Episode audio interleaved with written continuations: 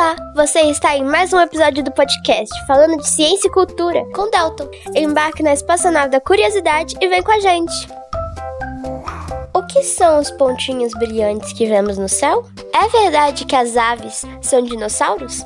Mas por quê? Por que o céu é azul? É verdade que as pessoas todas também são animais? Ciência é legal porque ajuda a gente a aprender mais sobre a natureza. Vem com a gente! Iniciando sequência de ignição. 5, 4, 3, 2, 1, 0. Motores acionados. Decolagem. Olá pessoal, aqui é a Sabrina. Sejam bem-vindos a mais um Curta Ciência do podcast falando de ciência e cultura. E hoje eu tô aqui para falar um pouquinho com vocês sobre a evolução, mais especificamente sobre a evolução biológica, que em síntese corresponde ao processo de modificação e de adaptação das espécies ao longo do tempo. Vem comigo para a gente falar um pouquinho mais sobre esse assunto que é super interessante.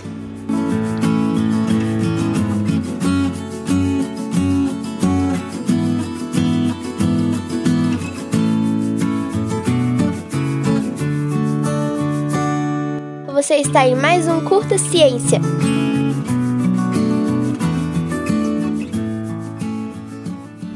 Bom, a evolução é uma das partes mais importantes da biologia. É através do estudo da evolução que a gente consegue entender as formas de vida que a gente encontra hoje na Terra e quais os processos elas sofreram durante o tempo, fornecendo para a gente assim a história da vida do planeta. A evolução biológica, ela pode ser definida então, como eu falei com vocês na introdução, como as modificações dos organismos através do tempo. Então, a atual diversidade de seres vivos que a gente encontra hoje é resultado de processos de transformação e adaptação das espécies aos variados ambientes. A ideia principal da evolução biológica é que todos os seres vivos eles compartilham o mesmo ancestral. A partir dela, surgiu a enorme variedade de espécies que a gente encontra hoje em dia em nosso planeta. A gente pode dizer que a evolução, então, ela é um processo pelo qual os organismos modernos se desenvolveram a partir de antigos ancestrais. Até por volta do século XIX, mais ou menos, predominava a ideia de criacionismo. De acordo com o criacionismo, as espécies elas foram criadas por um ato divino e se mantêm imutáveis até hoje. Ainda por volta do século XIX, começa a ganhar força a teoria evolucionista Nessa teoria, Darwin afirmou que os seres vivos, inclusive o homem, eles descendem de ancestrais em comum que modificaram-se ao longo do tempo. Atualmente, a teoria do neodarwinismo explica a evolução dos seres vivos. Ela surgiu no século XX e representa a união dos estudos de Darwin, principalmente da seleção natural, com as descobertas na área da genética, como as leis de Mendel e as mutações. Professor, uma das coisas mais difíceis de entender é como é possível os organismos vivos terem a mesma origem. Sim, Saturnina, é difícil de entender mesmo. Isso sempre foi um enigma. Dois grandes naturalistas, geólogos e biólogos britânicos Charles Darwin e Alfred Wallace tiveram uma ideia diferente. Bom, levando em conta a teoria do neodarwinismo, a gente tem alguns fatores que contribuem para as mudanças evolutivas. A gente vai ter a mutação, que é qualquer alteração no material genético de um organismo que pode originar uma nova característica. Se essa nova característica ela oferecer alguma vantagem ao indivíduo, esse alelo ele tende a ser preservado pela seleção natural. Importante a gente destacar que isso não é consciente, não é consciente do indivíduo que, por exemplo, ah, isso foi vantajoso para mim, para minha sobrevivência, então eu vou manter isso comigo. Não. Essa preservação se dá através da seleção natural. Essa seleção natural é outro mecanismo fundamental da evolução. É através dessa seleção natural que os indivíduos mais adaptados a uma determinada condição são, entre aspas, selecionados. Assim, eles têm mais chances de sobreviver e se reproduzir para transmitir as suas características aos seus descendentes. E por fim, a gente tem a deriva genética, que corresponde a um processo de mudança ao acaso das frequências alélicas das, das populações, de uma população, né? Essa deriva genética, ela altera a frequência alélica de uma população de modo aleatório. Então, importante a gente destacar também que ela não trabalha para produzir adaptações. Então, agora eu imagino que vocês devem estar se perguntando: tá, mas como é que a gente sabe que essa evolução biológica existe?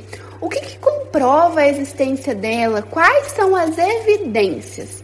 Bom, entre as principais evidências da evolução biológica, a gente vai ter em primeiro os registros fósseis. Só mesmo para a gente entender e contextualizar sobre isso, o fóssil é qualquer vestígio de organismos muito antigos que foram preservados com o passar dos anos por meio de processos naturais. O estudo e a análise desses fósseis permite reconstruir a imagem de uma espécie já desaparecida e que já existiu por muitos anos e contribui para o estudo da evolução dos seres vivos. A partir dessa análise que eles fazem, é, eles encontram semelhanças e diferenças entre as espécies, podendo se concluir sobre o surgimento e o desaparecimento de tal espécie. É muito interessante. Abrindo um parêntese, a gente pode citar também a semelhança entre as espécies, né?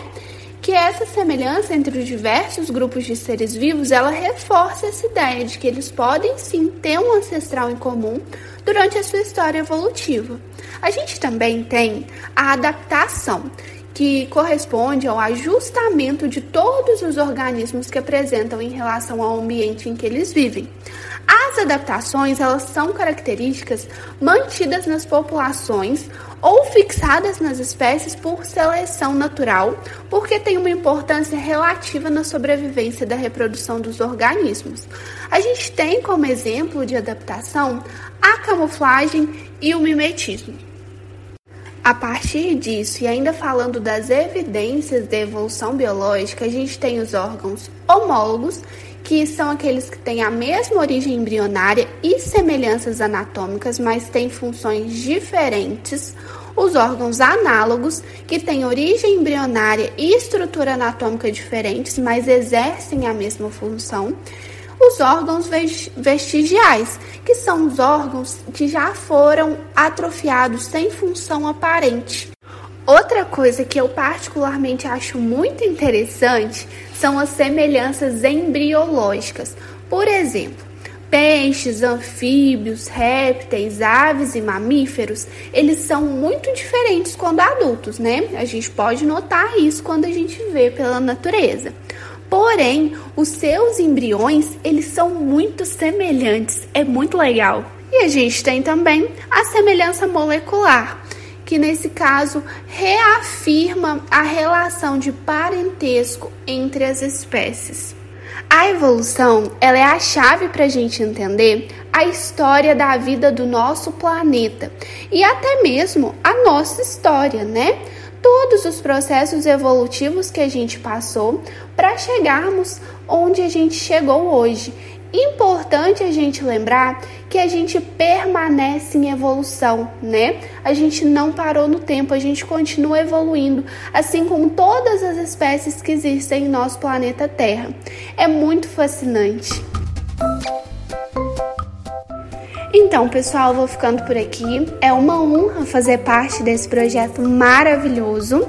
Qualquer dúvida, qualquer curiosidade, manda pra gente lá no Instagram falando de ciência e cultura. A gente vai adorar ler. Muito obrigada a todos, um abraço e tchau, tchau!